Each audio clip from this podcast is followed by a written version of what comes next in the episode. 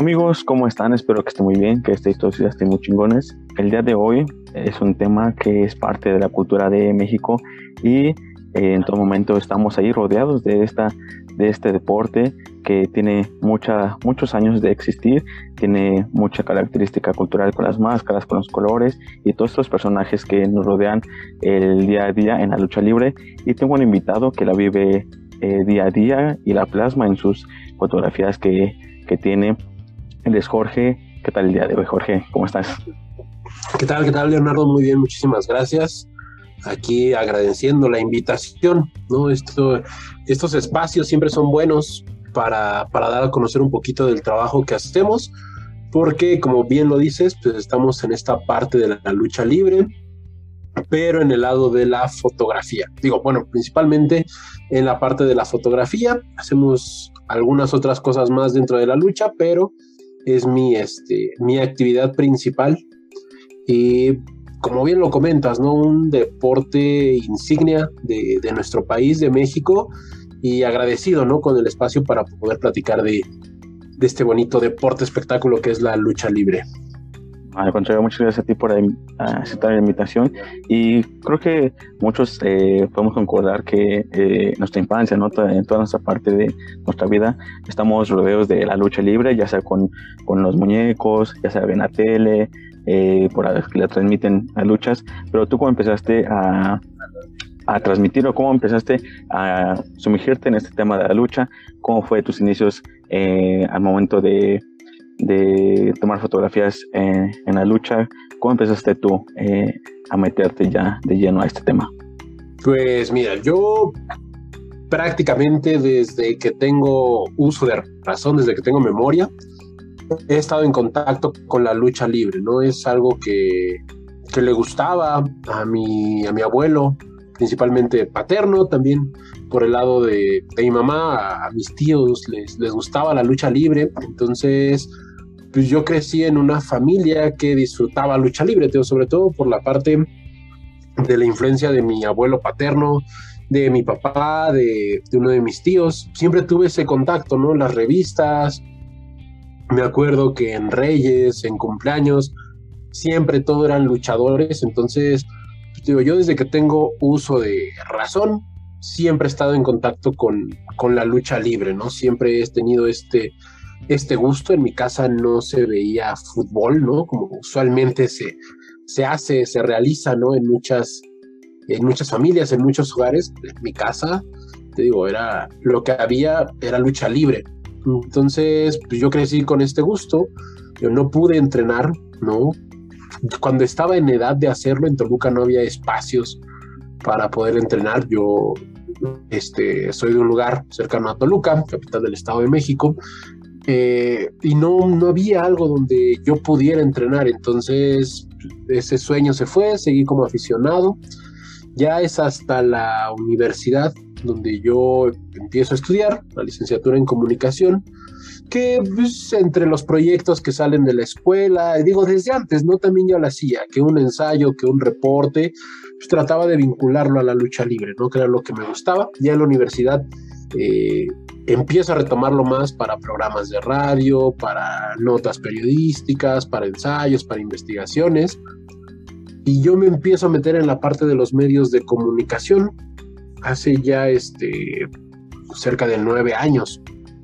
Entonces me empiezo a meter en esta parte de los medios, empiezo a cubrir eh, eventos culturales, conciertos, con la parte de la fotografía salgo de la universidad, me voy por este lado de la foto y en una página que colaboraba que se llama DTM, ellos cubren conciertos principalmente, pues veo la oportunidad, ¿no? De, de meter algo de lucha libre y hace ya este ocho años se da la oportunidad de cubrir mi primera función de lucha libre en el Deportivo Agustín Millán, aquí de Toluca. Y de esa función para adelante, pues pude no eh, incluirme en ese mundo que siempre había visto desde niño. Ya, ya es un ratito ahí picándole a la parte de, de la fotografía de ocho años y pues de aficionado a la lucha libre prácticamente toda mi vida. ¿Y cuál, al momento que ya estuviste cubriendo tu primera lucha, eh, ya como fotógrafo en esta parte, ¿cuál fue el, eh, lo primero que te impresionó? Porque no es lo mismo, ¿no? El estar viendo la, la tele y las luchas y a lo mejor eh, ese ambiente no se puede comparar al momento que estás presente, ¿no? Pero ¿qué fue lo primero que te impresionó ya cuando estuviste cubriendo tu, tu primera lucha?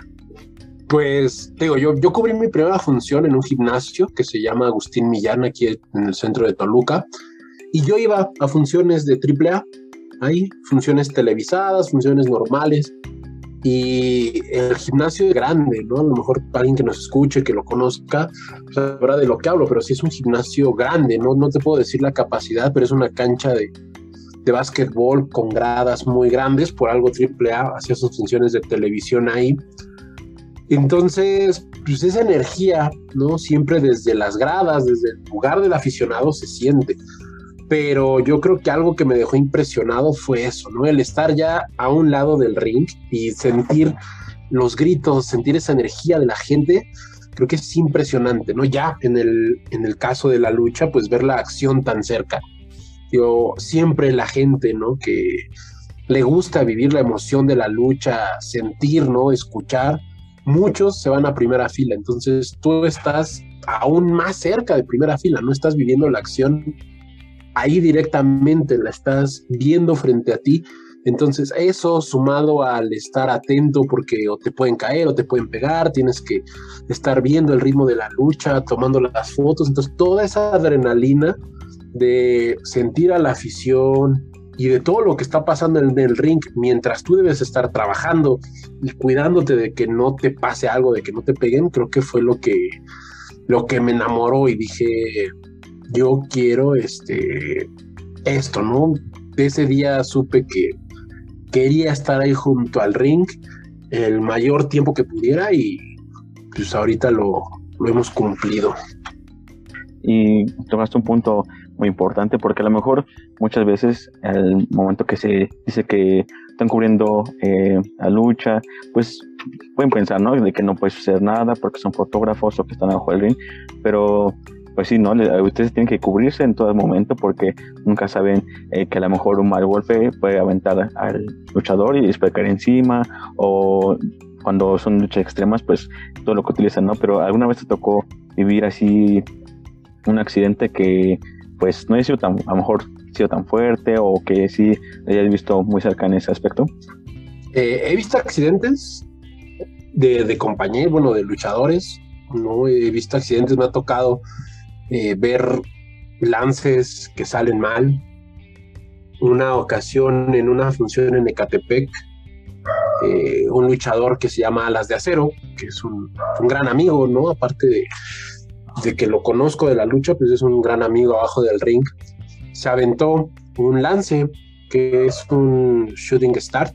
Prácticamente él está parado arriba del esquinero y lo que hace es aventarse eh, hacia enfrente, gira su cuerpo, o sea, da un brinco, da un giro y trata de caer sobre los compañeros. En esa ocasión había una lona, la lona no lo deja brincar y cayó de, cara al, al piso, era concreto. Entonces yo estaba tomando una secuencia de fotos, lo sigo, veo que se cae y nada más veo cómo rebota su cabeza en el, en el concreto y sale la sangre. Este, porque se había este, pegado en la nariz, se abrió la nariz. Entonces, pues esa fue una parte muy impactante, ¿no? Yo creo que de accidentes que me ha tocado ver es lo que más recuerdo. Y en lo personal, pues me ha tocado golpes, ¿no? Me, he llevado patadas, me han pateado a mí, he pateado, me han pateado mi cámara, ¿no? Con el mismo rebotar de las cuerdas. Tú a veces estás tomando fotos y no ves, ¿no? Y alguien patea la cuerda o le pega la cuerda y te rebota a ti, ¿no? Y una ocasión me pasó así, me rebotó en la cámara y me pegó, este, una vez me caí, iba corriendo por tomar una foto, era una función en un salón de fiestas, entonces pues el piso era de azulejo, ¿no? Y había una parte donde se había caído agua o no sé qué era, y por correr a tomar la foto, ¿no? Iban, iba a volar un luchador, corro para tomar la foto, pues me tropecé, ¿no? Alcancé a salvar la cámara, pero pues me llevó un buen trancasillo y me tocó frente a mis amigos, entonces pues toda la función fue estar aguantando las burlas de mis amigos, los chiflidos, los gritos. Entonces son como cosillas que han pasado, como bien lo dices, ¿no? Pues siempre está ese, ese riesgo, tanto de ver como de recibir. Y no te ahorita que mencionas que pues hay accidentes, ¿no? Que a lo mejor no prevés, como el que te caes o que estás arriba del ring y pues la cuerda, en algún momento te ha tocado ver o a ti también te incluso te, te ha sucedido en el que a lo mejor el camarógrafo o el fotógrafo pues como que se caliente, ¿no? En ese, este, en esa parte de, pues, que piensan, ¿no? Que el luchador lo hace al revés y pues que ya ha tenido riñas, eh, porque pues hemos visto, ¿no? Que también ha sucedido que entre público y luchadores ha sucedido, pero te ha tocado ver o a ti también te ha sucedido esos casos. Pues tal cual de una riña no, este, a veces hay molestia. Creo que muchas ocasiones más que con el luchador es con la gente con el aficionado es con el que llega a surgir el conflicto, el problema, y los entiendo. ¿no? Yo también como aficionado me ha tocado muchas veces que vas a una función y hay 10, 15 fotógrafos, entonces están parados o se están moviendo y no te dejan ver. Y te avientan cosas, te dicen de cosas, y sí he visto compañeros que se calientan, ¿no? Y le responden a la gente que está mal, ¿no? Porque tú pues, vas a hacer tu trabajo y al final es entendible, las personas están pagando un boleto que a veces no es nada barato, ¿no? Como pues, para solo ver la espalda de, alguien, pues sí está complicado. Y con luchadores, un conflicto como tal, no, por ahí salió hace, hace tiempecillo un video de un luchador que pateó a un fotógrafo en Chiapas lo pateó, ¿no? Porque el fotógrafo estaba parado ahí. También ha pasado que a uno le dieron un sillazo en una conferencia de prensa. A mí en una entrevista llegaron y los luchadores empezaron a pelear, me tiraron mi micrófono, este, se rompió, pero ese sí fue un accidente, pero conflicto como tal es complicado de ver porque al final saben ¿no? que están compartiendo esa zona de trabajo contigo. Lo que sí llega a ver son molestias porque o estás estorbando o no te mueves o los tapas, cuestiones así, pero pues no pasa de un reclamo al momento o incluso juegan con eso y, prenden a la gente, ¿no? Eh, pues agarran al fotógrafo de bajada para que le chiflen, para que le griten. Eso sí es como un poquito más común, pero de conflicto o pelea, no, la verdad digo, sí es este, sí es complicado, al menos entre luchador eh, fotógrafo, pero fotógrafos aficionados sí hay mucho, mucho pique, por así, por así llamarlo. Y aparte ya saben, ¿no? Que es parte de toda esta cultura, ¿no? De la lucha libre porque van cubriendo y aparte pues es como parte, ¿no? También de que tú seas luchador y te encuentres a gente, ¿no? El, como dirían, la gente te hace o te deshace, ¿no? En ese aspecto, porque pues a lo mejor si la gente les gusta cómo luchas, pues te va a ir alentando, ¿no? Y hay muchos que hemos visto, ¿no? Eh, que a lo mejor no tienen esa capacidad para conectar con la gente, inclusive a lo mejor con los fotógrafos en esa parte, pero ya el momento que estás cubriendo luchas, te ha tocado una lucha que sí haya sido la peor que eh, hayas visto, ya sea por el público, luchadores, el ambiente, tanto con fotógrafos y también con el lugar que ha estado? Pues creo que sí me han tocado varias, sí, tomando en cuenta estas características, sí hay arenas que, por ejemplo, ¿no? En el caso ya del lugar de ir a cubrir la función, hay arenas que se lo toman muy al literal y pues, el piso es arena, no es grava. Entonces, yo soy alto, ¿no? Sí quedo más o menos a la altura de la segunda cuerda del ring, ¿no? Para las personas que ubiquen un ring que hayan ido a las luchas, quedo como a la altura de la segunda cuerda, entonces si estoy parado, estorbo mucho, ¿no? Entonces, pues, la mayoría de las funciones, la mayoría de la función me la paso hincado. Entonces, si hay arenas donde es tierra, ¿no? Es grava lo que hay, y pues tienes que aguantarte, ¿no? Y acabas con las rodillas todas raspadas. Me ha tocado cubrir funciones con una promotora que se llama Zona 23, que hacen funciones en un deshuesadero, es lucha extrema. Y yo creo que me gusta mucho, a mí me gusta mucho la lucha extrema, es algo que me apasiona bastante, pero para cubrirlo sí es muy complicado. Yo creo que hablando de esta cuestión de lo peor, es donde he vivido alguna de las experiencias más complicadas. Digo, no es hablar mal de la promotora, al contrario, me encanta, pero hablando en una cuestión profesional, sí te enfrentas a muchas complicaciones cubriendo una función de ellos, ¿no? Porque, les digo, es un deshuesadero, estás en el sol, ¿no? Y luego las funciones son a mediodía, entonces te toca el mero sol. El público es un poquito más hostil, es un público más agresivo, entonces como fotógrafo sí te arriesgas a que te digan algo, a que te avienten algo. Si te agachas, está la parte de que es tierra y además de la tierra, como es lucha extrema, luego hay muchos vidrios, hay muchas cosas tiradas, entonces corres el riesgo de, de cortarte las rodillas. Cuando estás recargado en la ceja del ring, lo mismo, ¿no? Hay vidrios, hay este alambre de púas. Entonces, pues sí terminas con los brazos raspados por los vidrios, ¿no?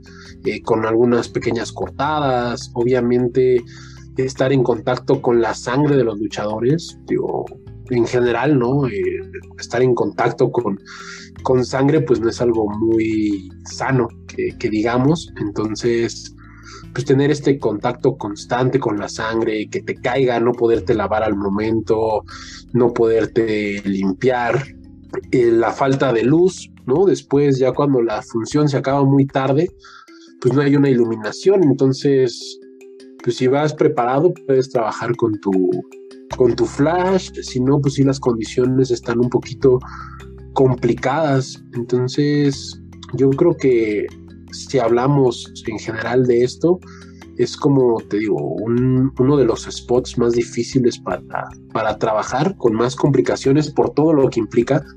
No porque las luchas sean, malas, al contrario, es algo que, que, me encanta cubrir. Zona 23 a mí me encanta, me gusta mucho, pero sí tiene muchos este, contras, ¿no? Al momento de, de trabajar. Y fuera de eso, pues lugares lejos, que a lo mejor te contratan y no te pagan o no te pagan lo que, lo que pedías, funciones que se hacen muy largas y acaban muy tarde, ¿no? Son como las complicaciones comunes, pero si ya hablamos de un caso más rudo, pues sí es esta parte de, de la lucha extrema, ¿no? Y de andarse ahí fletando. Y aquí no aplican la de eh, la llama este, la novatada. Por ejemplo, cuando hay un eh, fotógrafo eh, nuevo que se está integrando, no lo mandan así a, ese tipo de spots donde pues sí se la tiene que ver negras o por ejemplo con luchadores que pues a lo mejor ya saben cómo está esto, ¿no? Y lo, lo mandan con el, con el público. A él, sí pasa en el mundo de la lucha y de fotógrafos o pues no, no, no pasa a veces. Pues fíjate que tanto como una novatada, no. O sea, al final, o que alguien te la ponga, no. Las novatadas te las aplicas tú solito, ¿no? Porque en este mundo de la lucha, yo creo que una gran mayoría de fotógrafos que hay trabajan por su cuenta, o sea, trabajan para sus medios propios. Eh, sí hay gente que trabaja para empresas, gente que ya está de lleno en algo, pero la mayoría inicia trabajando por su cuenta. Entonces, las novatadas te las vas poniendo tú solo, ¿no? Que te dicen, oye, te invito a tal función y dices, pues va, me la aviento, ¿no? Y resulta que la función está a quién sabe cuánto tiempo y te avientas dos horas de ida, dos de regreso.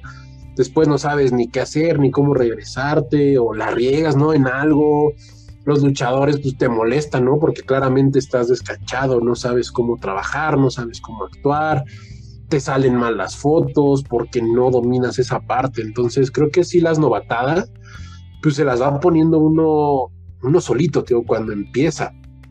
Ya en un medio no, no es sabido, ¿no? De, de un caso específico. Obviamente ya cuando entras a trabajar algo así, pues sí aplican la de, ah, pues el nuevo, pues mándala a la función molera, ¿no? A la que es en la calle, mándala a la función que está más lejos, mándala a la función que acaba más tarde, o mándalo a cubrir algún reportaje, alguna entrevista, pues por ahí, que, que a lo mejor los fotógrafos principales no pueden hacer o no tienen tiempo o están cubriendo sedes importantes.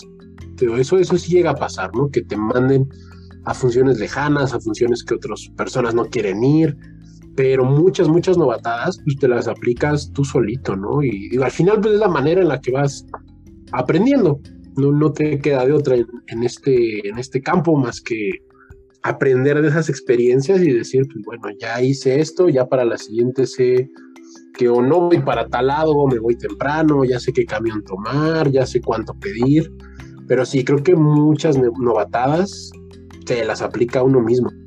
Sí, y aparte es como que ya vas agarrando callo, ¿no? Y ya te vas sabiendo en cuántos lugares. Y algo que a lo mejor muchas veces eh, ha pasado en cuanto a la lucha, en los estilos que se manejan hoy en día. Tuvo, bueno, más bien, ¿cuál es tu postura, tu opinión, en la que muchas veces dicen que la mejor lucha, bueno, el estilo que se tenía antes es eh, no mejor, sino que a lo mejor era como que más, más, llamativo en comparación de lo de hoy, de que mejor lucha extrema, eh, es más aéreo, muchos, este, muchos luchadores son más aéreos en comparación de otras épocas donde era más a, a de lona. Pero tú, ¿cuál es tu postura ante estos estilos de, lucha que van surgiendo día con día? No, pues yo creo que al final la lucha es una evolución constante, ¿no? La lucha es muchos cambios, no solo ahorita. Eh, si vemos la lucha de hace 10 años, mm, de los años este, 2010, por ejemplo, cuando estaba todo este boom de la lucha independiente, se les decía, no, es que estos chavos nada más están este, dando brincos, y haciendo castigos que se pierde la credibilidad y ahorita es gente que está bien posicionada. Entonces, si te vas 20, 30 años más atrás, por ejemplo, a los 90, pues surgen personajes como Octagón, como los Dinamita, ¿no? Que finales de los 90, finales de los 80, principios de los 90 eran como el boom, ¿no? Conan, el vampiro. ¿Y qué pasaba en ese momento? Pues que, ah, es que el vampiro no lucha, este, nada más se dedica a subir y que lo vean las chavas. Y los dinamita no luchan, ¿no? Nada más suben a gritar y a echar montón. Que era mejor lo de antes, ¿no? Y ahorita mucha gente te dice, no, pues es que los noventas era lo mejor. Y te vas a la época de Toreo de Cuatro Caminos, ¿no? Por ejemplo, ya este, 70s, 80s, y venían muchos extranjeros. Venía Hulk Hogan, venía André el Gigante, Bam Bam Bigelow, Big Bang Vader, y en ese momento la gente quedaba asombrada, ¿no? Porque era gente que estaba en Japón, que estaba en Estados Unidos. ¿Y qué pasa ahorita? Viene un extranjero y señores de, no, pues es que era mejor antes, ya hubiera luchado con Kanek. Cuando dices, carnal, pues hace 30 años, cuando tú los veías, era lo mismo. Y siempre si nos vamos así para atrás, vamos a encontrar que todo era mejor, que todo era mejor, siempre todo es mejor.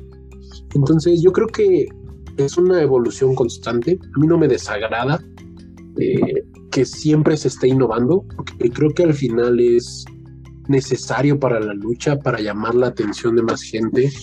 Si se hubiera quedado, ¿no? En la lucha de llaves y nada más hacer eso, pues la gente creo que menos credibilidad le tendría, ¿no? Entonces, si tú haces un vuelo, va a haber gente a la que le guste, ¿no? Y le parezca llamativo si tú haces lucha extrema, va a haber gente a la que le guste y le parezca llamativo. Entonces creo que es una diversificación necesaria para la lucha libre. Si nos guiamos en el antes era mejor, en el antes era más entretenido, antes era esto, pues nunca vamos a, a avanzar, ¿no? Porque si antes todo era mejor, pues qué chiste tiene lo de ahorita, ¿no? O sea, qué chiste tiene hacer tantos avances si lo de antes era mejor. Y no solo en la lucha, en cualquier cosa vamos a encontrar siempre esos comentarios. es que antes era mejor. Pero si nos quedamos anclados al pasado, no tiene chiste. Y ahorita digo, tenemos la ventaja de que si no te gusta lo que hay ahorita, puedes ver la lucha de los años 90, de los años 80. A mí me gusta mucho la lucha japonesa de los años 90. Me gusta demasiado porque eran luchadores grandes, fuertes, que subían a pegarse, ¿no? Darse patadas, codazos fuertes. Pero no ando diciendo, es que esa es la verdadera lucha. No, porque pues es algo que me gusta y lo puedo seguir viendo. Mejor me dedico a disfrutar lo que hay ahorita. Veo de toda esa variedad que hay, que me gusta y pues lo consumo. ¿No? Si me gusta la lucha clásica, pues veo el consejo si me gusta la lucha este, con más show, con más espectáculo, con luces, este, pues más variedad, aéreo, extremo, pues veo triple A. Si me gusta la lucha más recia, pues bueno, veo los independientes. Si me gusta la lucha extrema, pues veo Zona 23. Si me gusta la lucha americana, veo WWE, veo All. Si me gusta la lucha de Japón, veo New Japan, veo Dragon Gate. O sea, creo que ahorita hay muchas opciones, ¿no? Y no entiendo a veces a la gente de por qué se queja tanto cuando en lugar de verlo como algo negativo, tendríamos que ver esta evolución y esta diversificación de estilos como algo favorable para el deporte que nos gusta, ¿no? Entonces creo que es mejor disfrutar porque si vivimos en esa parte de era mejor esto, pues nunca, nunca vamos a avanzar en nada. Y creo que también entra, ¿no? Un tema que mm, hemos visto constantemente en el que, pues, a lo mejor luchadores, ¿no? De que están aquí, que salen del consejo de AAA, pues los mandan, ¿no? A, a New Japan, pero ya de, definitivo, ¿no? De planta como pasó Alberto del Río, sin cara de misterio. Y inclusive, ¿no? Ahí también podemos ver de que muchos comentarios de que no la van a armar, el, el estilo es muy diferente, o están muy chaparritos, como Rey Misterio, ¿no? Creo que ahí entran también esos comentarios de aquí, de los propios mexicanos, en el que, pues, si alguien va a triunfar o si ve que alguien va para nuevos, nuevos este, retos que a lo mejor el propio luchador quería, pues automáticamente no es de este no no va a conseguirlo solamente va a perder el tiempo o solamente va a ser este parte de del Rose pero no no va a luchar no sí exacto siempre está esa opción que también es lo, que digo no o sea por qué siempre estancarnos en eso no cuando justo tú lo decías a lo mejor es lo que el luchador quiere no o sea el luchador siempre su sueño fue ir a Estados Unidos ir a la W y dices bueno carnal pues al final, ¿quién la va a sufrir? ¿Quién va con el riesgo, ¿no? De que lo programen o de que no, pues es él, pero es su sueño. ¿Y cómo va a saber si puede triunfar o no? Pues intentándolo. Pero otra vez es muchas veces criticar siempre lo mismo. Y lo veo ahorita, por ejemplo, ¿no? Eh, como les digo, pasa en todo. ¿Qué pasa con toda esa gente que a lo mejor decía, ¿no? Teniéndote ahorita como ejemplo, no, pues es que un podcast, ¿para qué un podcast? Si el podcast es radio y ya nadie escucha la radio, ¿no? Y resulta que pues, para la gente ya es más fácil escuchar un podcast que verte un videoblog, porque dices, bueno, el podcast lo puedo estar escuchando eh, mientras voy corriendo, mientras voy en el carro, mientras hago tarea y no tengo que estar viendo, ¿no? Entonces, pues es lo mismo acá. No puedes criticar algo sin al menos dejar a la persona que, que lo intente, ¿no? Que lo haga. Si está chaparrito, bueno, canal, pues vamos a ver cómo le funciona, ¿no? ¿Le pega, no le pega? Lo intentó. ¿Es mexicano? Pues bueno, lo va a intentar. ¿Para qué criticar sin antes ¿no? saber qué es lo que va a hacer? Mucha gente lo decía con Alberto, con Alberto del Río. Ah, es que por qué se quitó la máscara, es un insulto, aquí estaba bien, y fue y es de los mejores mexicanos que ha habido en WWE. Ganó campeonatos, estelarizó eventos, ganó un Royal Rumble, hay un montón de figuras, este, vendía mercancía, posicionó a la lucha libre mexicana, ¿no? Como no lo habían hecho otros luchadores. Porque estaba Rey Misterio, pero era esta imagen del chaparrito, ¿no? Que, que luchaba con gigantes. Y Alberto, pues está alto. Entonces llegó un mexicano a darles el tú por tú que ahorita a lo mejor con Sin Cara, con Gran Metalik, no haya sido lo mismo, no haya pasado lo mismo, bueno, ni modo, ¿no? Pero se intentó. creo que eso es lo importante y también lo que deberíamos de ver a veces, que, no sé, nos emocionamos porque un futbolista se va a Europa, al equipo que sea. Digo, hay casos también como en todo, gente que critica, gente que no le gusta, pero a veces es como de, ah, ya se fue a Europa, ya se fue a tal lugar. Y no le va tan chido, pero dice, no, pero es que hay un mexicano ahí.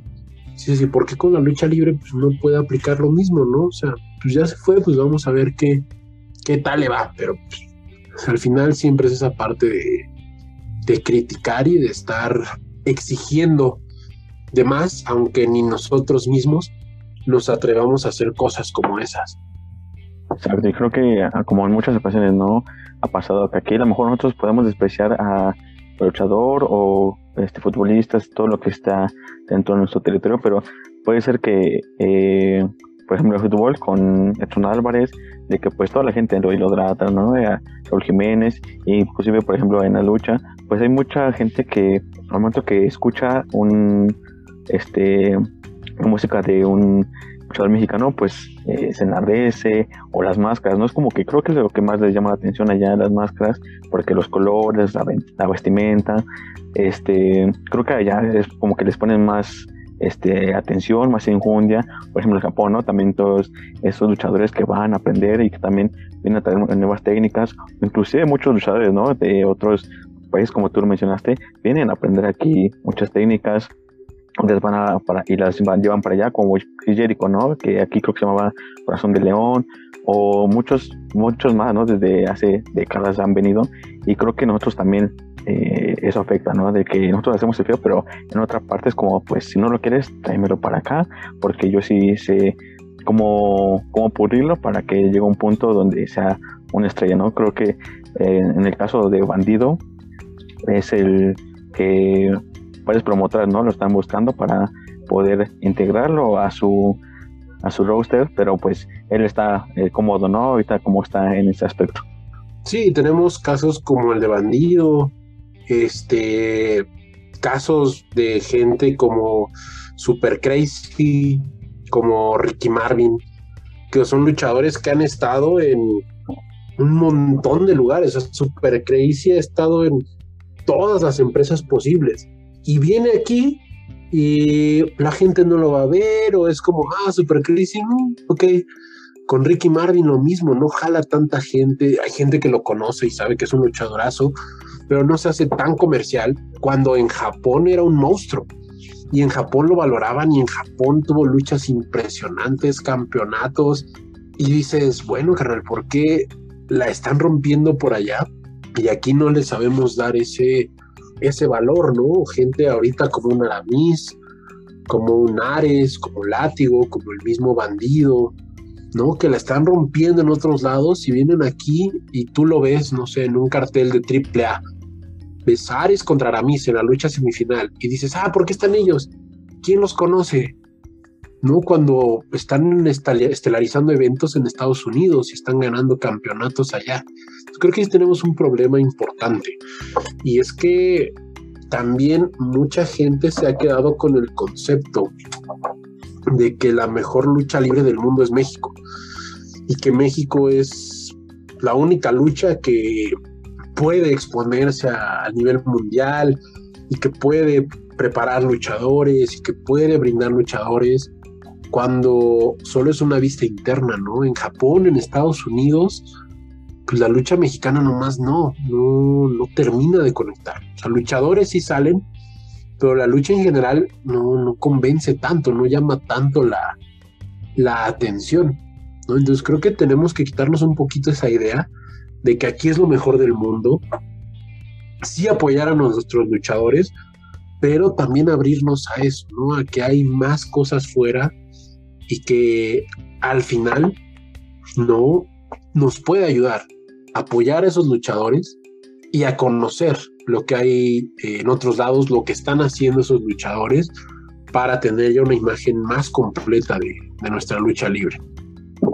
Y tú que vives más de cerca, eh, esto este de las luchas pues eh, puedes estar viendo a lo mejor una lucha extrema en un crucero pero de repente estás en un evento así ya más normal ¿Tú qué piensas que le hace falta aquí a, la lucha en México para que pueda eh, catapultar más, más luchadores o que dé un giro para que sea más este, exposición a muchos luchadores que pues sí tienen mucho potencial, ¿no?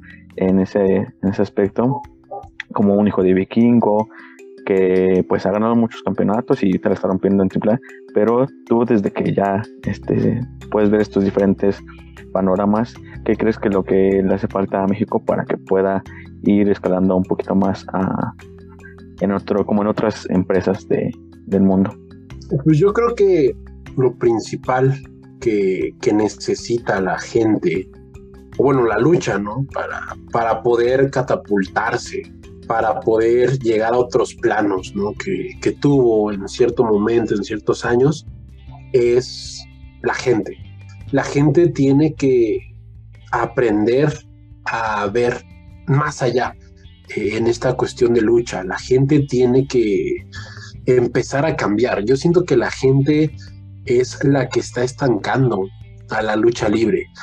Al hacer estas críticas, al hablar, por ejemplo, de un vikingo, ¿no? Que, como bien lo dices, o sea, la está rompiendo en AAA y la gente quiere verlo en Estados Unidos, quiere verlo en el extranjero por problemas de papeles, no, tiene su visa, creo su pasaporte, no ha podido salir, pero la gente quiere verlo y aquí es como, ah, está bien flaco, ah, como él va este, a, a luchar, cómo él va a ganar un campeonato, cuando pues tendría que, que ser al revés, ¿no? Entonces yo creo que el punto importante que necesita la lucha libre para poder avanzar, para poder crecer aún más, es que cambie la mentalidad de la gente, que, que los aficionados se abran a ver nuevos luchadores, a ver nuevas empresas, a consumir más allá de lo que sale en televisión, ¿no? A abrir la mente y ver que ya un Canek, que un Mil Máscaras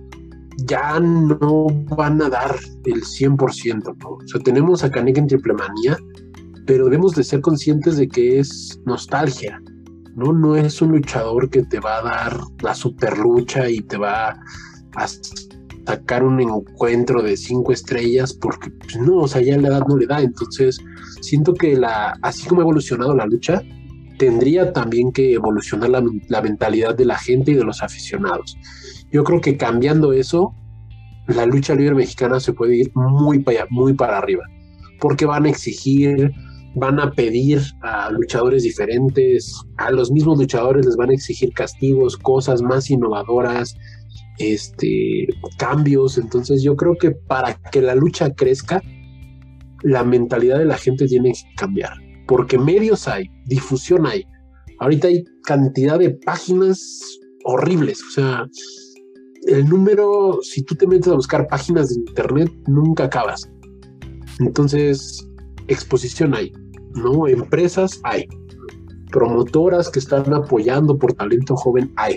Pues creo que hay una buena base para impulsar la lucha, pero ese punto del público que tú lo mencionabas, ¿no? Al principio, es el que te hace o te deshace. Entonces, si la mentalidad de la gente cambia, creo que va a cambiar mucho la perspectiva de, la lucha libre.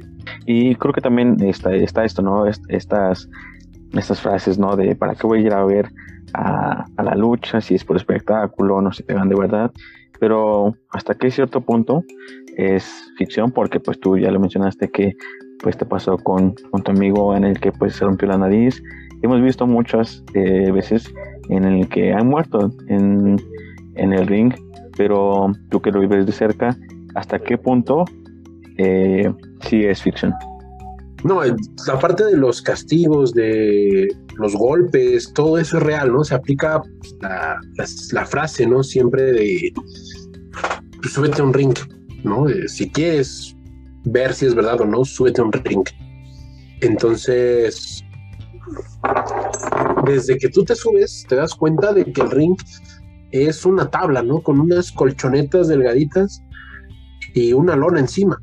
Pero el simple hecho de caer es ya llevarte un golpe fuerte, ¿no? Entonces, claramente eso, sumado a golpes, a castigos, si uno, ¿no? Por ejemplo, que se cae y le duele, o que te tuerces un dedo, te tuerces un pie y te duele, pero imagínate con alguien haciendo ese castigo, ¿no? Doblándote el dedo, doblándote la mano, el brazo, el pie, obviamente este, es real, ¿no? Toda esa parte del castigo es real.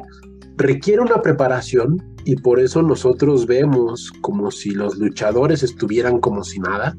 Y repito, vemos, ¿no? Porque es lo que vemos en la función y tú ves a un luchador este, salir al ring y dar el espectáculo, eh, le dan los trancazos y tú dices, ah, pues ni le pegó, no, no le pasó nada. Y ya este, te quedas con eso. Pero abajo del ring, ves a los luchadores todos adoloridos, con los moretones, ¿no? Con el pecho abierto, con un hueso roto, con el cansancio de estar viajando y suben a dar ese show, ¿no? Sí requiere una preparación para aguantar todo ese ritmo, para aguantar toda esa clase de castigos, también para saber caer, ¿no? Porque a veces la gente cree que no es real porque no azotan, ¿no? Como pues, me caería yo, ¿no? Si, si me cayera de las escaleras o como si me cayera de un edificio. Pero pues es que se requiere una preparación, ¿no? Tienes que fortalecer el cuello, tienes que enseñarle a los luchadores cómo caer para que no se lastimen la espalda, para que no se hagan daño, para que este, se cuiden el cuello, la cabeza. Por eso muchas veces la gente cree que es show, ¿no? Porque hacer lucha libre no es querer matar a tu rival, no es dar un espectáculo que sí tiene cierta parte de show, ¿no? de espectáculo, como lo, menciono, lo mencioné ahorita. Y había un luchador llamado Wolf Rubisky, ya un luchador de antaño, ¿no? de la época del santo, que dijo en un programa de televisión, en una entrevista, sí, damos espectáculo, porque si yo subo y bailo y brinco y grito, es lo que le va a llamar la atención a la gente. Porque al final si estás viendo a dos deportistas, pero no es como en el box, que ves a dos boxeadores, ¿no? Que ves a, este, a dos personas, tal cual, que están subiendo a darse de golpes.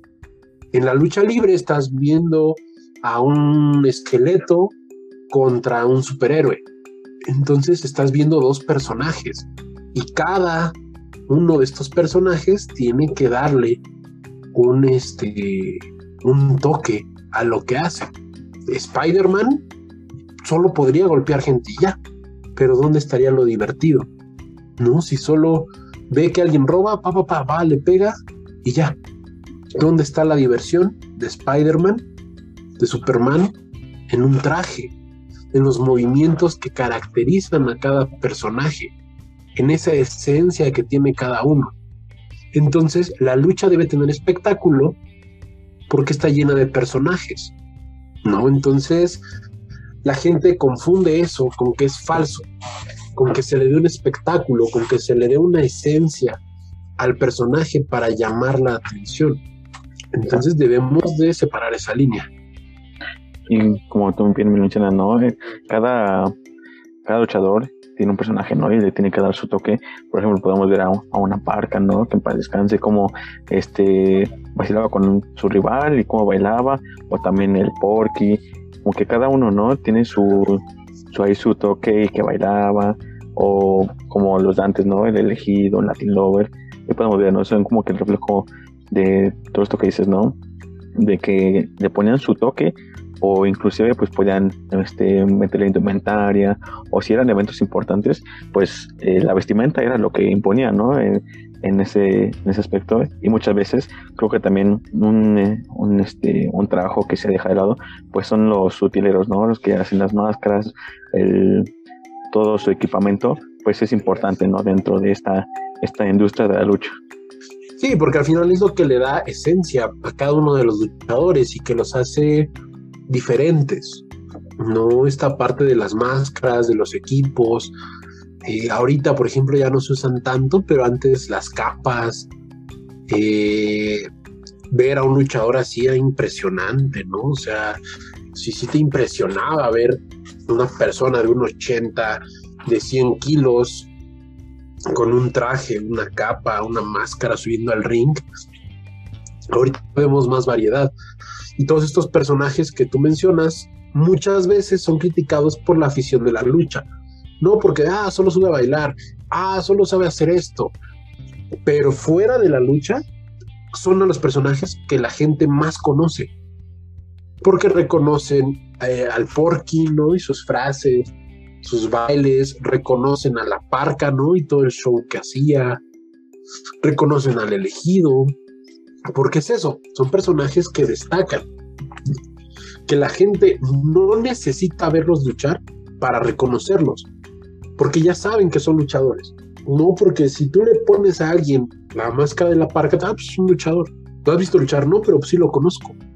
Y lo vemos, ¿no? Cuánta gente este, que no sabe de luchas, pues vio la muerte de la parca, vio la muerte de Porky, porque son personajes.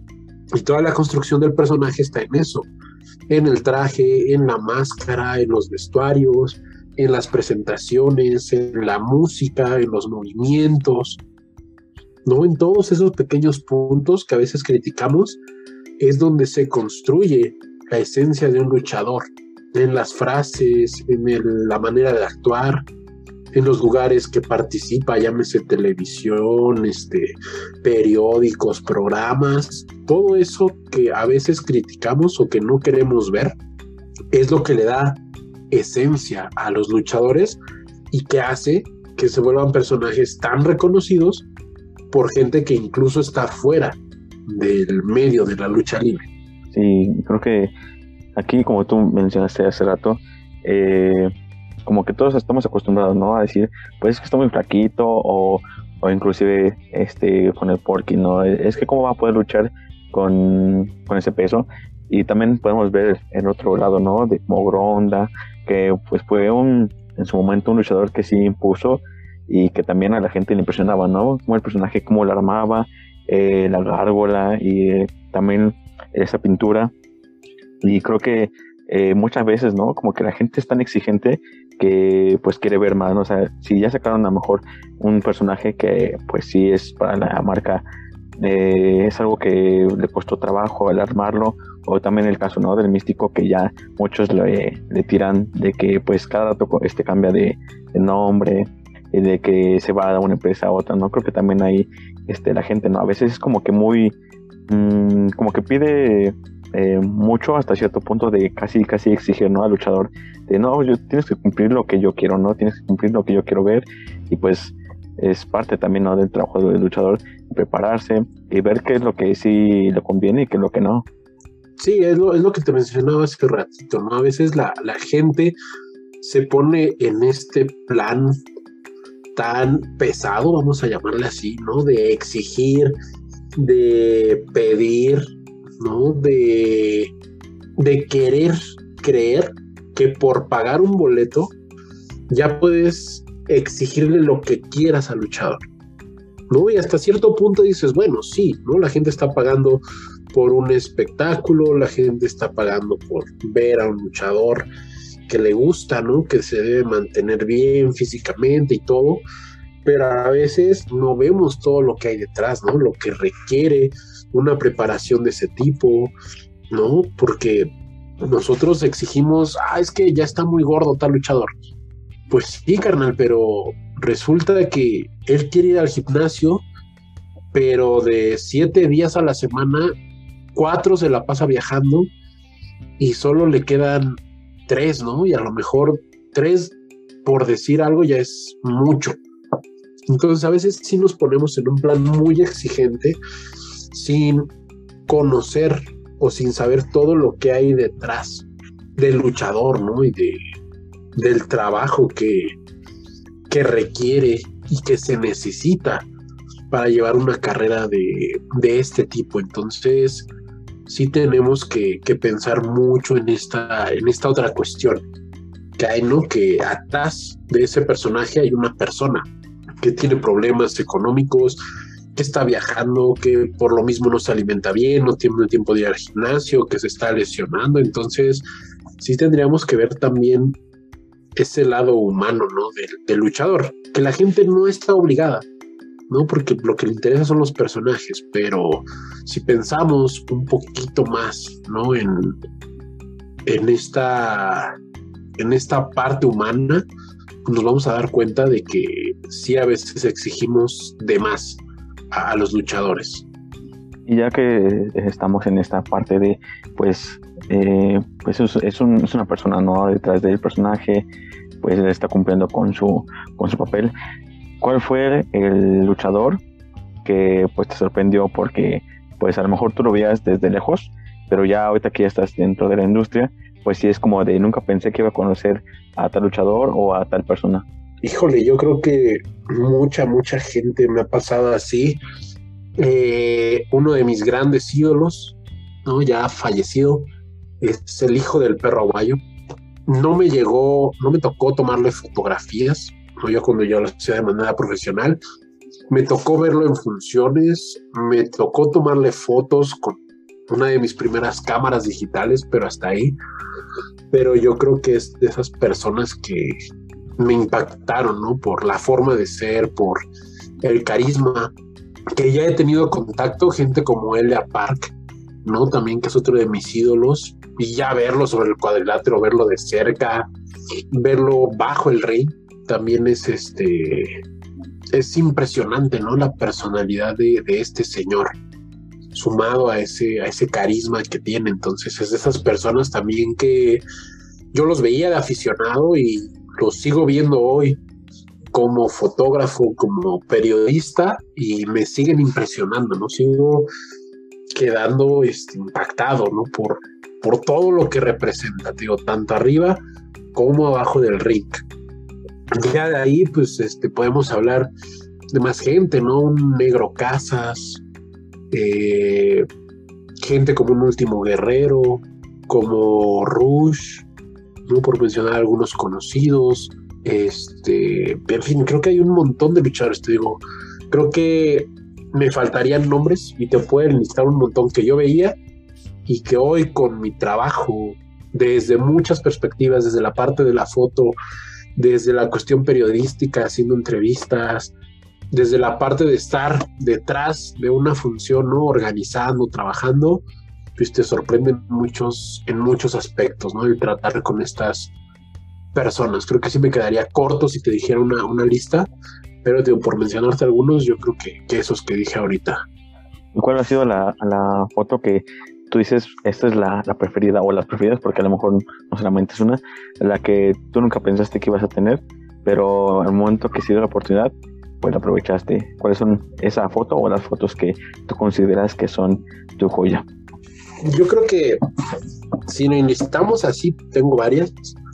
Eh, tengo una que me gusta mucho, que la considero como una foto que tenía ganas de hacer y que me salió tal cual la, la pensé, incluso ya está, creo que mejor que como la tenía en mi mente eh, es una foto donde un luchador que se llama Cíclope está saltando y cae sobre la cabeza, ¿no? La patada va hacia la cabeza. Entonces capturé la secuencia exacta como la quería del brinco, la patada justo en la cabeza, ahí se detiene la fotografía.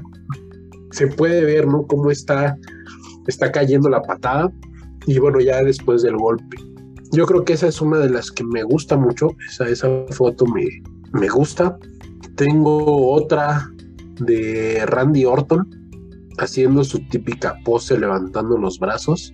Esa foto me gusta mucho porque me, a mí me gustaba mucho la lucha, me gusta mucho la lucha americana, ¿no? Entonces, pues ver estos personajes como Randy Orton en televisión, John Cena, el Undertaker, ¿no? Pues era ver esta lucha diferente, ¿no? Ver estos hombres fuertes con todo ese show de luces y esas historias. Entonces, el primer y hasta ahorita único evento que he podido cubrir de WWE inicia con Ricochet contra Randy Orton.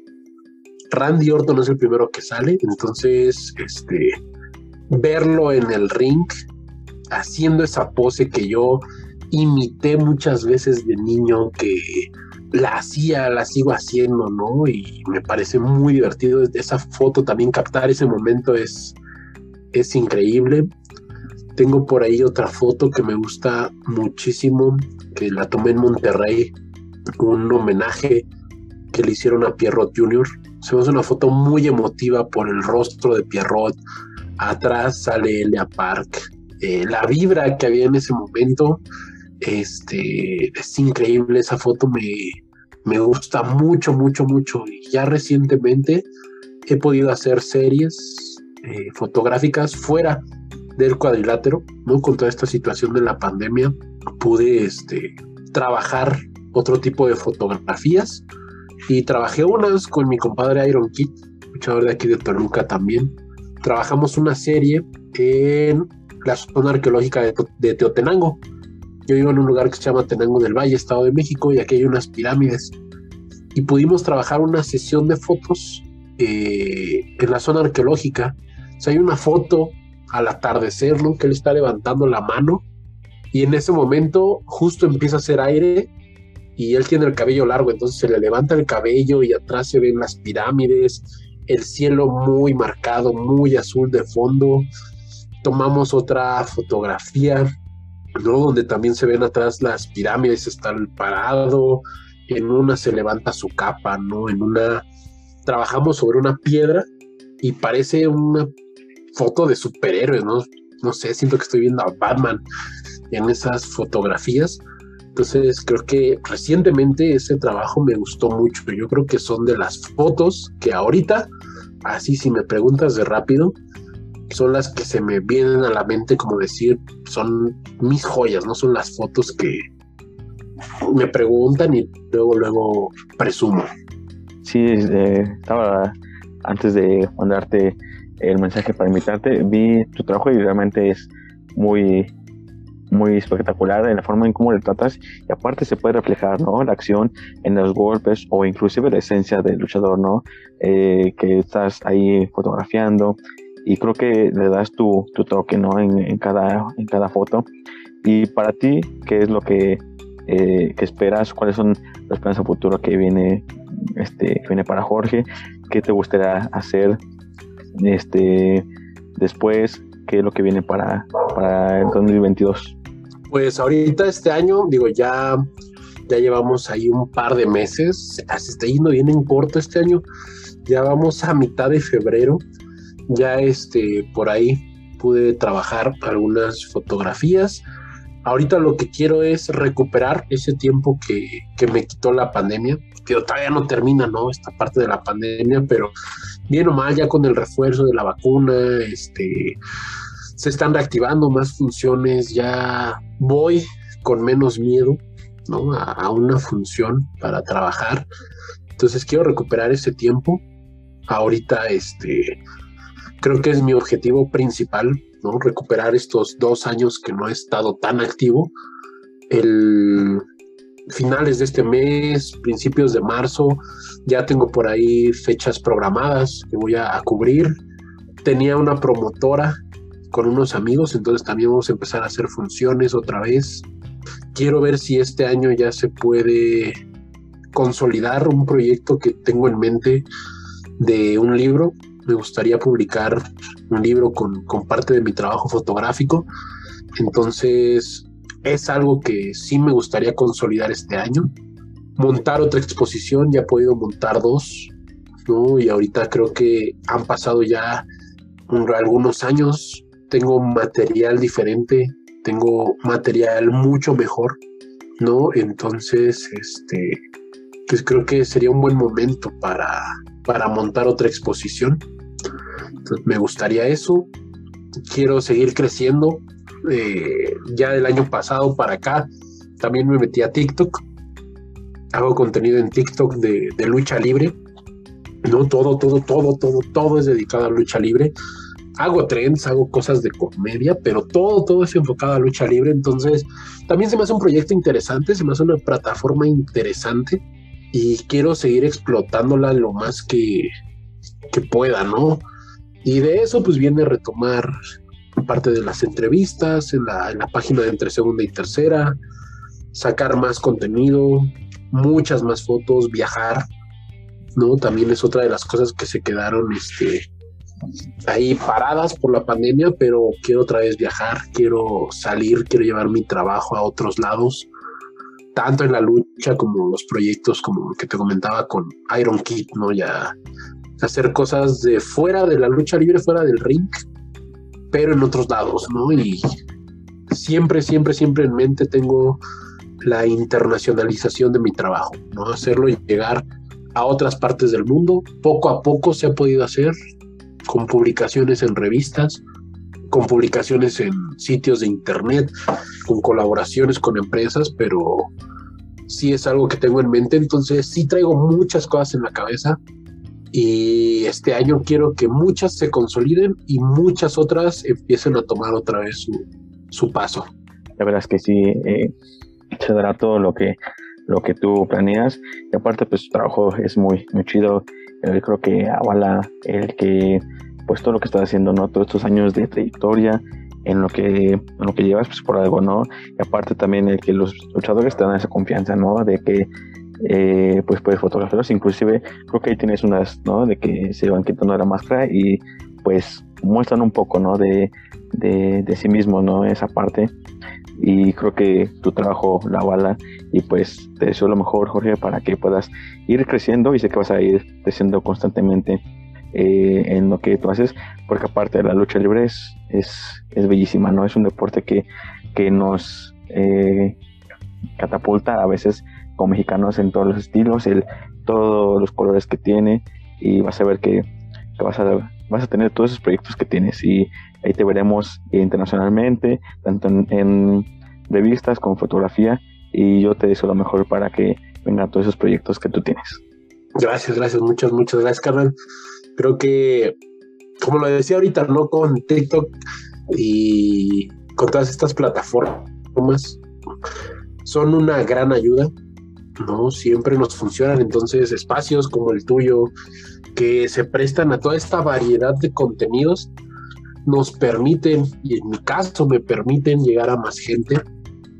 Sé que tus temas son muy variados y te digo, está interesante que, que justo me des a mí la oportunidad ¿no? de, de, hablar de esto sin precisamente ser luchador, ¿no? sino que estar detrás de esta parte de la lucha libre. Entonces creo que es justamente oportunidades y espacio, espacios como este pues ayudan a que sea más fácil cumplir esos objetivos, a cumplir esas metas.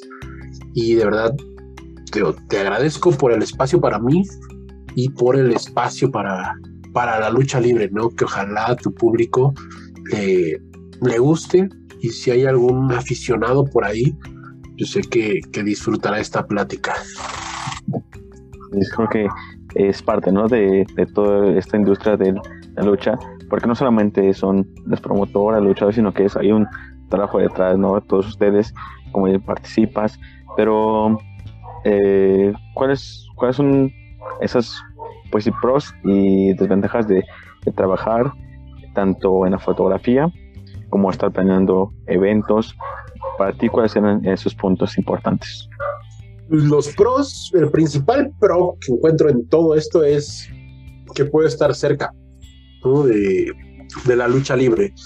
Yo con eso ya me doy por bien servido, O sea, yo vivir tan cerca algo que siempre he amado, que siempre me ha apasionado, pues creo que es el principal pro. Y eso le gana a cualquier contra.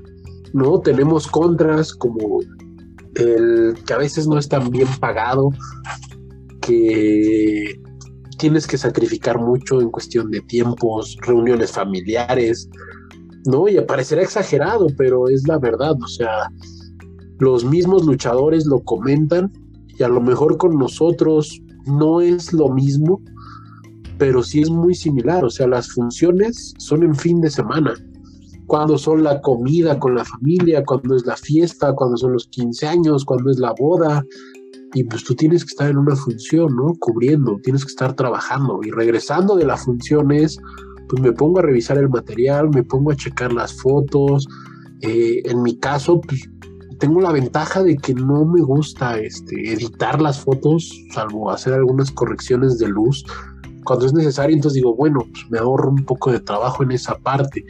Pero es llegar a revisar material, publicar, estar viajando, estar este, poniendo a veces dinero, ¿no? Porque pues resulta que la función se acaba tarde y tienes que pagar taxi especial o tienes que pagar Uber y el Uber te sale más caro que lo que te dieron, ¿no? Entonces, sí son muchos sacrificios, es mucho esfuerzo, mucho tiempo empeñado, ¿no? En esto, pero te digo, yo creo que el principal, el principal pro es formar parte de la lucha libre, con lo que sea, del modo que sea, pero formar parte de este mundo que vi desde niño y que dije, yo quiero estar ahí, que me llevó a tomar decisiones tan importantes como lo que quería estudiar, ¿no? Porque incluso esta parte de la comunicación, yo no sabía que quería estudiar, ¿no? Y yo en la escuela era pésimo para hablar, era súper penoso, hasta que justamente en este Deportivo Agustín Millán, un día, eh,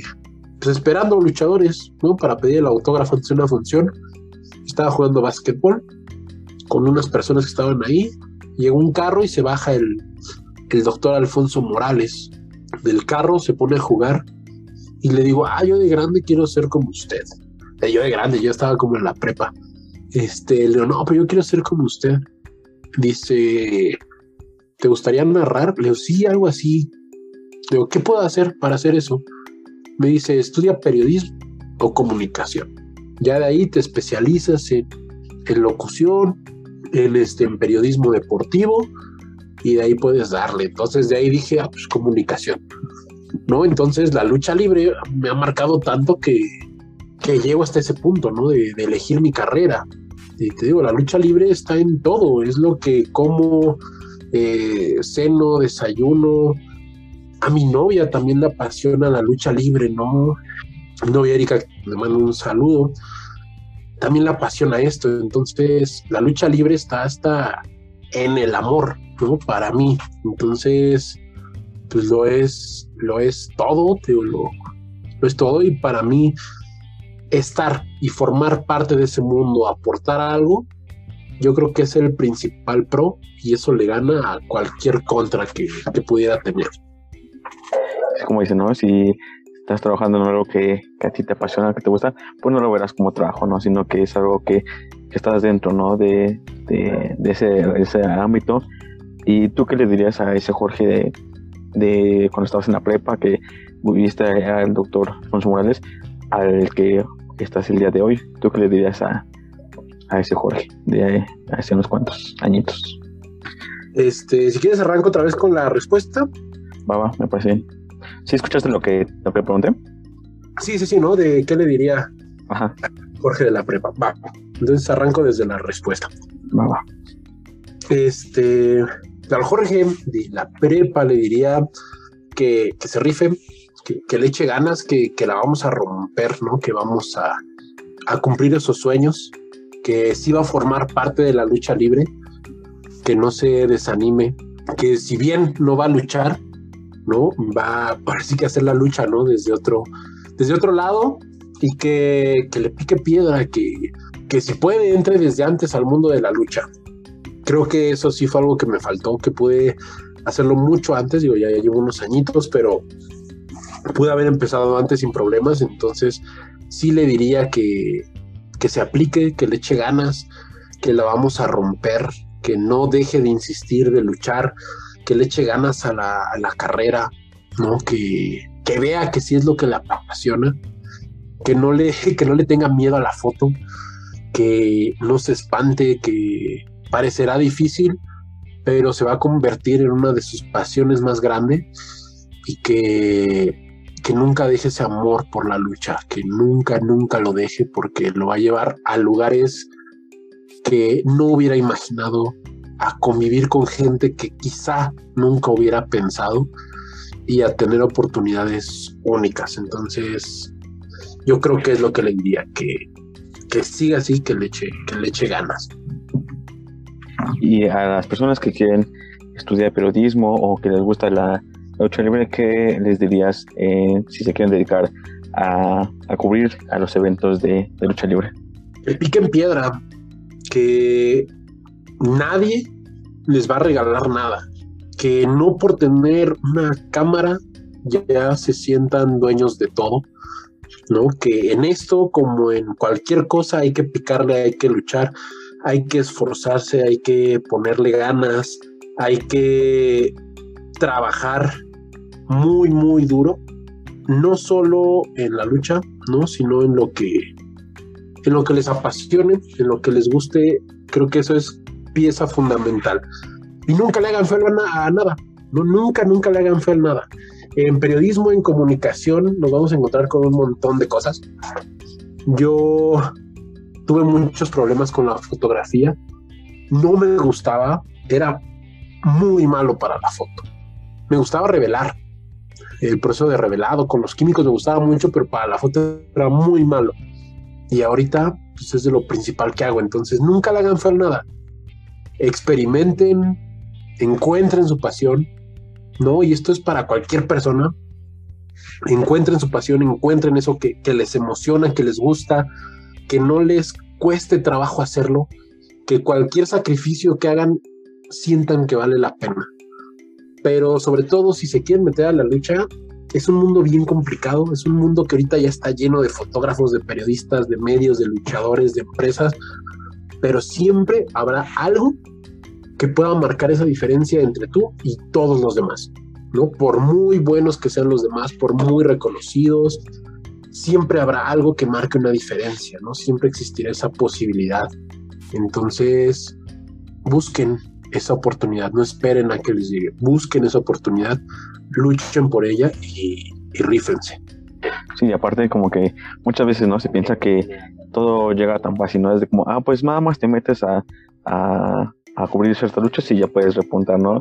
Pero pues es estar picando, picando, en el que estar ahí, como tú dices, ¿no? Poniéndote tus novatadas a tal punto de que pues te pueden cubrir, eh, puedes cubrir ciertos eventos donde puedes estar eh, muy bien y como tú dices, ¿no? En el que puedes estar en desguazaderos o puedes estar en, tierra, pero pues nada es fácil, ¿no? O sea, solamente es el punto donde te avientes, ¿no? A, a, a que si te gusta, pues algo, ¿no? Y, y pues más si es tu pasión, pues menos te, como que te va a costar, ¿no? En, en, ese punto, porque todos piensan, ¿no? De que pues si es algo que me gusta, sé que me va a costar trabajo, pero pues nada, nada es fácil, ¿no? En esta, en esta vida. Sí, nunca, nunca vas a llegar al lugar esperado desde cero. He tenido la oportunidad de, de cubrir WWE, de cubrir AAA con, en Triple Manías. He tenido la oportunidad de estar en la Arena México tomando fotos. He tenido la oportunidad de estar como invitado, de que me paguen. He ganado premios, ¿no? Gané un premio de Lucha Central a Fotógrafo del Año. Es una página de Estados Unidos, pero no llegas ahí de cero. Yo para llegar a WWE tuve que pasar seis años de trabajo, ¿no? Para poder llegar a una triple manía tuve que pasar cuatro o cinco años de trabajo, entonces nunca vas a llegar, o bueno, sí, no, sí hay casos, pero cuando llegas a ese punto máximo, luego, luego, ¿qué más viene después? ¿No? Si ya llegaste ahí. Entonces, si al principio tienes que estar en tierra, en lluvia, sin recibir un pago, sin nada de eso, vas a disfrutar más cuando estés en un ring no, veas un evento de televisión, un gimnasio lleno, cuando alguien saque dinero de su bolsa para decir, quiero que tú tomes las fotos de mi evento, cuando llegues a ese punto vas a decir, valió la pena todo lo que hice. Si tú llegas y en un mes tienes 20 premios y estás en las mejores arenas, todo está chido, pero te digo, ¿qué viene después? ¿no? Ya no vas a disfrutar ese, ese proceso y ese crecimiento que muchas veces es lo que, lo que te deja y lo que te enriquece aún más, las experiencias, las vivencias, los amigos, los lugares, todo, todo eso que vas conociendo. Exacto, Y, y antes de pasar a los datos, ¿cómo fue el ya estar presente en un evento de WWE y cómo te imaginaste, qué sentiste cuando te, te invitaron, cómo fue tu experiencia en ese aspecto? yo estaba muy emocionado porque nunca había ido a un evento de WWE. Yo vivo en Tenango del Valle, entonces a mí la Ciudad de México no me queda tan lejos, pero para ir a un evento de ese tipo, pues es, compro los boletos de la función y aparte o pagar transporte de regreso o pagar hotel, entonces era un gasto más grande, ¿no? A veces se me cruzaba con cosas de la escuela, ya cuando sí podía ir. Entonces, cuando viene este evento, yo dije, bueno, voy a ir, estaba juntando para los boletos y de repente me llega un mensaje, ¿no? De, una página, un programa que, es Pólvora Rock, ¿no? La página se llama Pólvora, un conductor de un programa que se llama Los Luchayovers, Wally, me invita, ¿no? A cubrir la función, me dice, oye, quiero que vayas a cubrir la función, eh, tus fotos van para Pólvora, van para las redes de la Arena Ciudad de México y bueno, puedes sacar material, ¿no? Para tu página.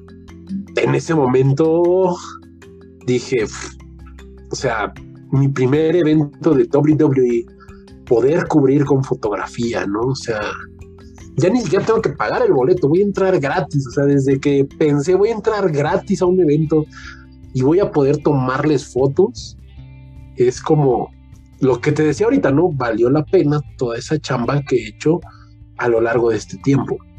Y ya estar tomándole fotos a gente que yo veía en DVDs de Japón como Nakamura, en DVDs de PWG como Kevin Owens, gente como Alistair Black, como Rey Misterio, como el Randy Orton, toda esa gente que marcó partes importantes de mi vida, ¿no? Y de, mi afición por la lucha, ya tenerlos ahí, primero el imaginarlo y ya luego vivirlo era como, uff, yo ya había eh, cubrido ahí Triple Manía, o sea, ya había trabajado en la arena, pero el hecho de que fuera WWE, sí fue como, lo, lo estoy logrando, ¿no? Aparte, fue en 2019, 2019 fue un gran año para mí, para mi trabajo, entonces ya fue a finales, fue como la cerecita en el pastel para todo lo que había hecho a lo largo de, de ese año. Sí, ya lo escucharon muy bien, ¿eh?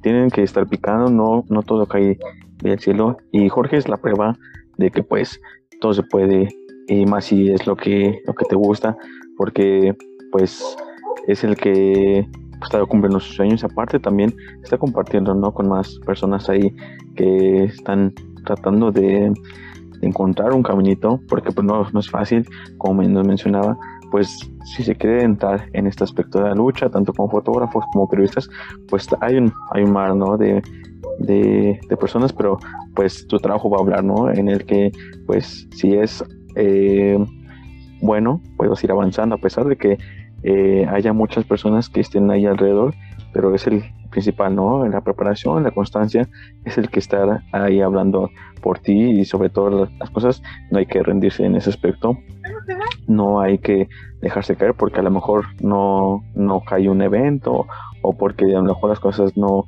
no se dan como nosotros queremos, pero pues siempre la perseverancia en ese, en ese punto, ¿no? Y Jorge, te quiero compartir eh, esta sección que se llama datos, inútiles pero necesarios y van a ser acerca de la lucha libre. A ver si algunos ya los conoces o a lo mejor otros son nuevos para ti. ¿Estás listo para los, los datos? Dale, dale, carnal. Vamos a, ver qué, a ver qué tal. el primero nos menciona que la empresa mexicana de lucha libre que hoy en día lo conocemos como el Consejo Mundial, es la más antigua que existe en este deporte, que ya que fue fundada el 21 de septiembre de 1933 por Salvador Uterov y que es considerado el padre de la lucha libre mexicana, teniendo eh, esta, en este escenario, pues es como que la cuna, ¿no? De, de muchas luchas, de muchos personajes aquí en, en México y pues es una de las primeras eh, arenas fundadas aquí en México.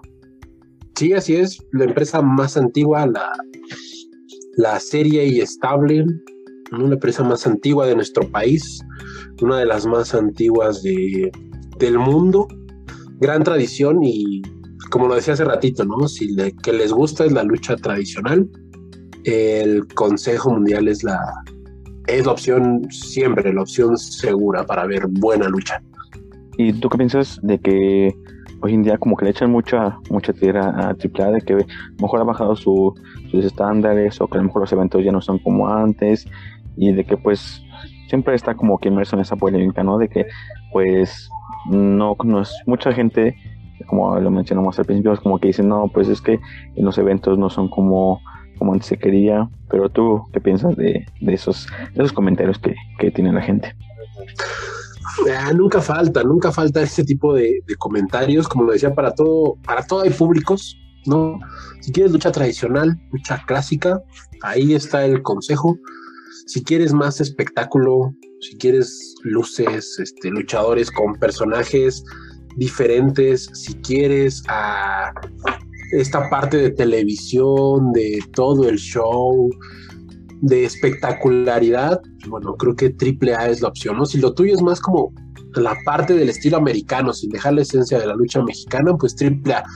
Al final son conceptos diferentes, empresas diferentes, con una misma línea que es la lucha libre, pero cada uno es opción para público distinto. Entonces, al final creo que son complementarias, ¿no? Cada una tiene cosas positivas, cosas negativas.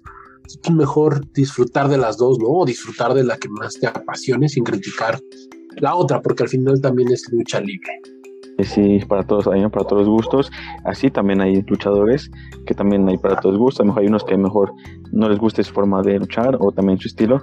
Y este dato que encontré también va dentro de, de cada estilo, ¿no? Porque a lo mejor hay unos que usan vestimentas a lo mejor más llamativas que otros, otros están de a la vieja escuela pero nos menciona que los luchadores deben de cumplir con estos requisitos de vestimenta para poder desempeñar su trabajo, ya que lo más importante en este aspecto es el calzado porque pueden lastimar a sus compañeros y por eso el referee los, los revisa. Solo deben de usar botines de lucha que rodee y protejan el tobillo sin ningún tipo de pieza metálica o punta que pueda arañar eh, a sí mismos o a, sus compañeros. Y también debe de abrocharse sin cordones o en su defecto cubrirlos para evitar que suelten el combate. Pero lo que sigue, no sé, eh, yo he visto muchos luchadores que lo hacen, pero dice que está prohibido que se unten en el cuerpo cualquier sustancia pegajosa o resbalosa eh, o llevar vendajes en los dedos, las muñecas y los brazos. ¿Tú has visto esa parte? yo como que he visto a varios luchadores que traen esa, esos esos vendajes y también que se untan. Sí, es algo este, muy común, ¿no? En la lucha libre, lo del calzado es, sí es una cuestión que siempre se ha marcado, ¿no? En fechas recientes, años recientes, muchos luchadores han optado por subir con tenis, por subir con calzado más cómodo, con botas, ¿no? Como estas de, de construcción, botas más casuales. Entonces, este, no, no es que tengas que utilizar forzosamente un calzado, pero si este tipo de, zapatos, tenis deportivo, botas, pues obviamente pueden afectar, ¿no? Una patada con una bota estas de construcción, pues obviamente genera más daño, ¿no? Además de que no resbala tan bien en lo que es la lona, la parte de los tobillos, pues sí tiene que estar protegida por las botas. Se recomienda por eso que sean botas altas, botas especiales para lucha, para que estén reforzadas, bien protegidas y pues también amortiguen el golpe, ¿no? Y las caídas, pero digo, o sea, no es como que, ay, forzosamente tienes que ocuparlo, pero sí este, ayuda mucho a la parte de la, de la protección. En lo de untarse estas cuestiones, lo común es aceite, tipo de aceite para bebé, hay algunos aceites que sirven para calentar el cuerpo, dar brillo también a la parte del músculo y además pues ayuda ¿no? a, la parte de, del golpe, que se sienta un poquito menos. Y sí, sí afecta, ¿no? Esta parte del agarre. Si te quieren hacer una llave o eso, pues el aceite eh, impide, ¿no? Que, los amarres salgan bien, entonces pues, también tiene como esta parte de, estrategia, vamos así llamarlo. Y lo de los vendajes, sí, sí está prohibido en algunas disciplinas, en el caso de la lucha no hay como tanta restricción, o sea, en un reglamento sí, sí existe, sí está escrito, pero ya en la práctica no hay tanto por lo mismo de protección, ¿no? De proteger las muñecas, brazos, dedos. Hay muchos luchadores que suben con cinta, ¿no? Y es algo muy común, pero al final todos esos elementos son para protección del mismo luchador. Ya que mencionaste, el reglamento va junto con lo que viene este, en este dato, la que nos menciona que luchadores deben de luchar, contender eh, con el nombre que esté registrado en su carnet, ya que si no lo hacen, eh, no es como que en el fútbol, ¿no? De que si alguien te pide que, que luches y usas este, indumentaria así no te puedes meter porque dice que si no serán acreedores a una sanción ya que en el reglamento en el artículo 236 está estipulado esa parte y también tiene también lo de la máscara en la que pues al momento que ya se despojaron de la máscara deben de este, esperar cuatro años para que puedan otra vez utilizar eh, máscara y que si alguien quiere utilizar debe de estar avalado por la Comisión de Lucha Libre. Sí, en este caso hay mucha polémica con las comisiones ¿no? Porque se dice que pues, prácticamente no sirven para nada, porque tendrían que regular muchos de estos aspectos, ¿no? Y a veces no se cumplen del todo, pero sí, sí se menciona que se debe tener un registro, ¿no? Precisamente para evitar como personajes repetidos o en el caso de personajes famosos, ¿no? Que sean suplidos por alguien, pues lo ideal es tener tu licencia donde se especifica qué nombre utilizas para luchar, ¿no? ¿Cuál es tu personaje? Que estás avalado por la comisión ¿no? Para que puedas subir. Esto quiere decir que hiciste un examen, que estás listo, que tienes la preparación suficiente. Cuando se te da esta licencia, repito, es porque en teoría tú ya pasaste tu, examen, entonces estás capacitado para, para subir a luchar, por eso sí se pone cierta atención en esta, en esta cuestión, ¿no? Y sí está la parte de la comisión regulando que tengas licencia, que puedas subir a luchar, que no estés en estado incómodo conveniente, ¿no? Para, para subir, pero sí esta parte de las licencias sí es importante por eso, porque ayuda de cierta manera, ¿no? A, proteger tanto al luchador, ¿no? Como a los personajes que hay. Que hablaste de las comisiones, tengo una, una duda en cuanto que si ellos también pueden sancionar a los luchadores, si por ejemplo eh, tienen eh, actitud antideportiva o si alguien se queja eh, ¿La comisión puede interferir en ese tipo de problemas o solamente es en el aspecto luchístico donde pues la máscara y la indumentaria y las reglas? No, sí existen este, castigos, sanciones, ¿no? cuando se da esta actitud antideportiva. A veces no son tan severas, muchas veces no toman tan en serio a, a las comisiones, porque lo que hacen, por ejemplo, es retirarte la licencia, ¿no?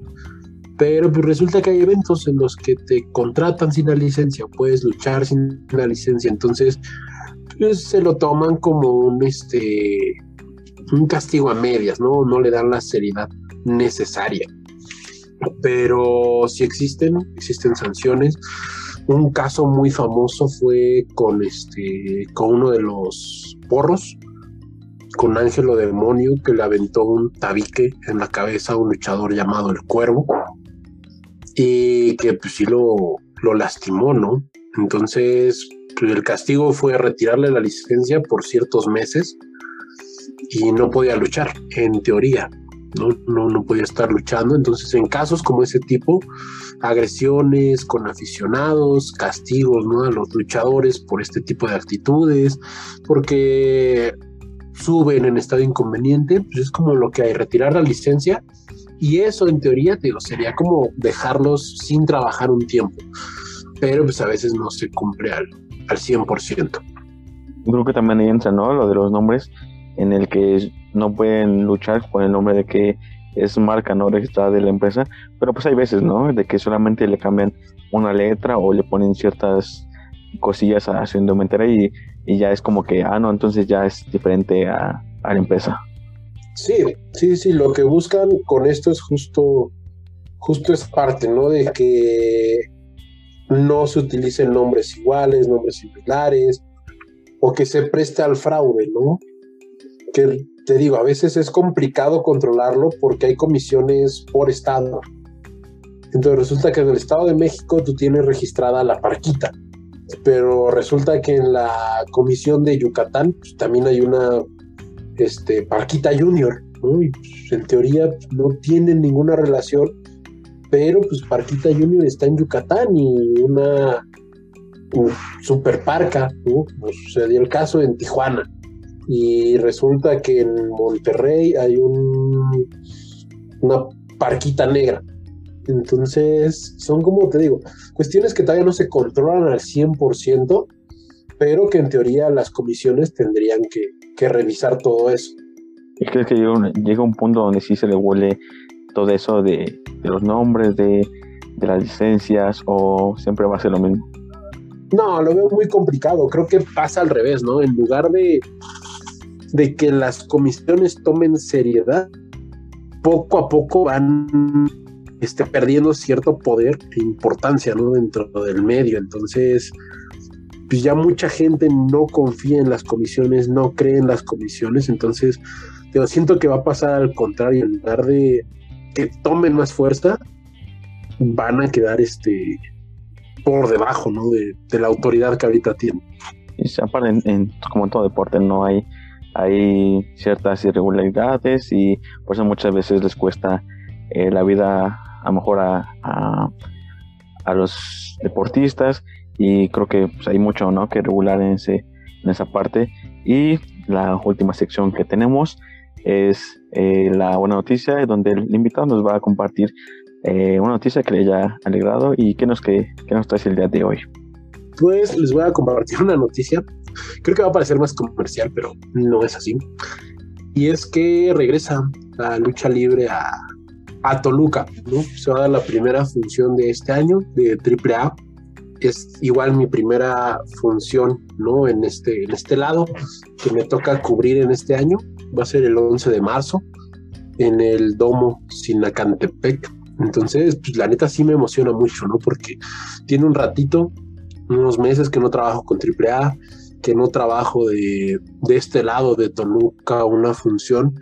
Entonces me emociona, me emociona mucho poder regresar a ese lugar, poder volver a trabajar con gente de AAA y pues ver que se empieza a retomar otra vez la acción luchística en Toluca, que por culpa de la pandemia estuvo parada mucho tiempo, que el año pasado se intentó recuperar de una manera muy lenta. Todavía finales del año pasado se vio afectado de nuevo por la pandemia, entonces sí me emociona ver que en Toluca se empiece a reactivar la, la lucha libre, ¿no? Creo que es algo que ya está pasando en muchos lados y que en este caso, por esta zona, sí nos había afectado mucho, ¿no? Que, que no se tuviera tanta actividad. Pero afortunadamente, ya el 11 de marzo regresa a AAA, regresamos a tomar fotos. Entonces, pues creo que es una noticia maravillosa y probablemente regrese también eh, RIW, la promotora que, que tenía con mis amigos. Se tiene pensado yo creo para el mes de abril, ¿no? Por ahí estaremos regresando. Yo ya estoy dando esta información ahí en, en exclusiva. Entonces pues, son, son cosas que me tienen muy contento, ¿no? Todavía ver que se esté reactivando ya esta actividad luchística aquí en Toluca. ¿Y eh, para esta función del 11 de marzo ya hay boletos o tiene que esperar un poco para para que salgan? No, ya hay este, ya hay boletos ahí en taquillas. El lugar se llama eh, Domus Sinacantepec. Ya pueden buscar ahí los boletos en, en taquillas. También pueden entrar a la página de internet que eh, se llama es algo de Zoom Ticket.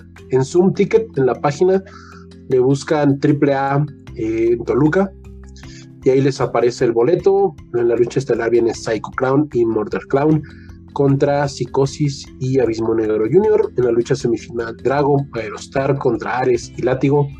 En el evento especial Mister Iguana y el niño hamburguesa contra Mamba y Argenis. Y en la lucha femenil, Lady Shani y Sexistar contra la Hiedra y Lady Maravilla. La neta, el cartel está chido. Forma parte, ¿no? Es parte de estos festejos del 30 aniversario de AAA y lo que mencionaba hace ratito, ¿no? Vienen mucha gente joven, gente como Ares, gente como Látigo, gente como Sexy Star, que son luchadores jóvenes que vienen del terreno independiente, que ya están en las filas de AAA y que pues, la gente son a los que debe ponerles ahorita el ojo porque son los, los luchadores que van a ser el futuro de nuestro deporte. Entonces, pues apoyarlos y que vivan, vivan la, la lucha libre en vivo. Es una magia única. Yo sé lo que les digo. Si nunca han ido a una función de lucha libre, neta se están perdiendo de un espectáculo que los va a marcar eh, de manera importante. Sí, sí, aparte es un, es buen plan porque aparte hay viernes y así ya eh, no hay pretexto de que, ah, porque es presente tengo que trabajar, entonces es un buen plan. Y aparte vamos a esperar eh, noticias de Rey W para que podamos ver qué es lo que espera. Y te quiero agradecer Jorge mucho la invitación que hayas aquí aceptado eh, el venir al, al, podcast, estoy muy agradecido de que se hayan logrado este episodio. Y te puedo decir que este espacio es para, para ti cuando quieras, cuando quieras venir, para platicar de, lo que estás haciendo, de todo lo que nuevo que viene. Y pues te agradezco mucho, te deseo lo mejor que venga este 2022 con mucho trabajo, porque ya, como tú dices, ya es momento de que se vuelva a reactivar todo eh, por la pandemia. Entonces, muchas gracias por, por venir. No, muchas gracias a ti, Teo, por el espacio, por los buenos deseos. Esperemos este año ya para todos, para todos, para todos ya sea un año más normal, ¿no? Ya que se empieza a reactivar todo, que empecemos a vivir esa vida que, que teníamos, ¿no? Ya con nuevas modificaciones, pero pues tratando de, de, salir adelante. Gracias, como te decía, por el espacio para mi trabajo, gracias por el espacio para la, para la lucha libre.